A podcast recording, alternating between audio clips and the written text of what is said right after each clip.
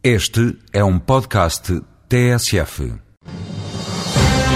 O Tratado de Lisboa, quando for ratificado e entrar em vigor, vai trazer uma nova figura. O Presidente do Conselho Europeu, Margarida Marques, chefe da representação portuguesa da Comissão Europeia em Lisboa, fala dos poderes e a forma de eleição deste novo cargo.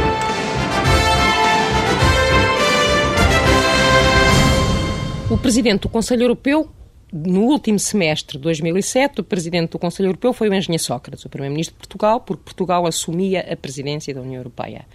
Ora, o que se vai passar a partir da entrada em vigor do tratado é que vai ser nomeado vai ser escolhido pelos seus pares um presidente do Conselho Europeu que será presidente por dois anos e meio ou por cinco anos, caso o seu mandato seja renovado.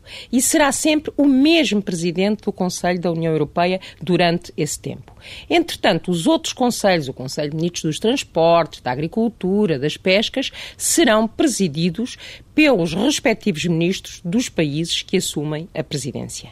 Portanto, isto é, eh, digamos, uma figura nova no sentido de dar maior visibilidade externa à União eh, Europeia. O presidente da Comissão Europeia será eleito pelo Parlamento Europeu, respeitando os resultados eleitorais das eleições para o Parlamento Europeu.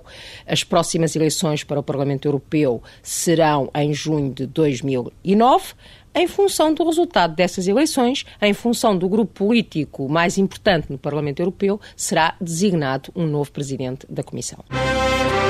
Voz Europa, edição de Alexandra David.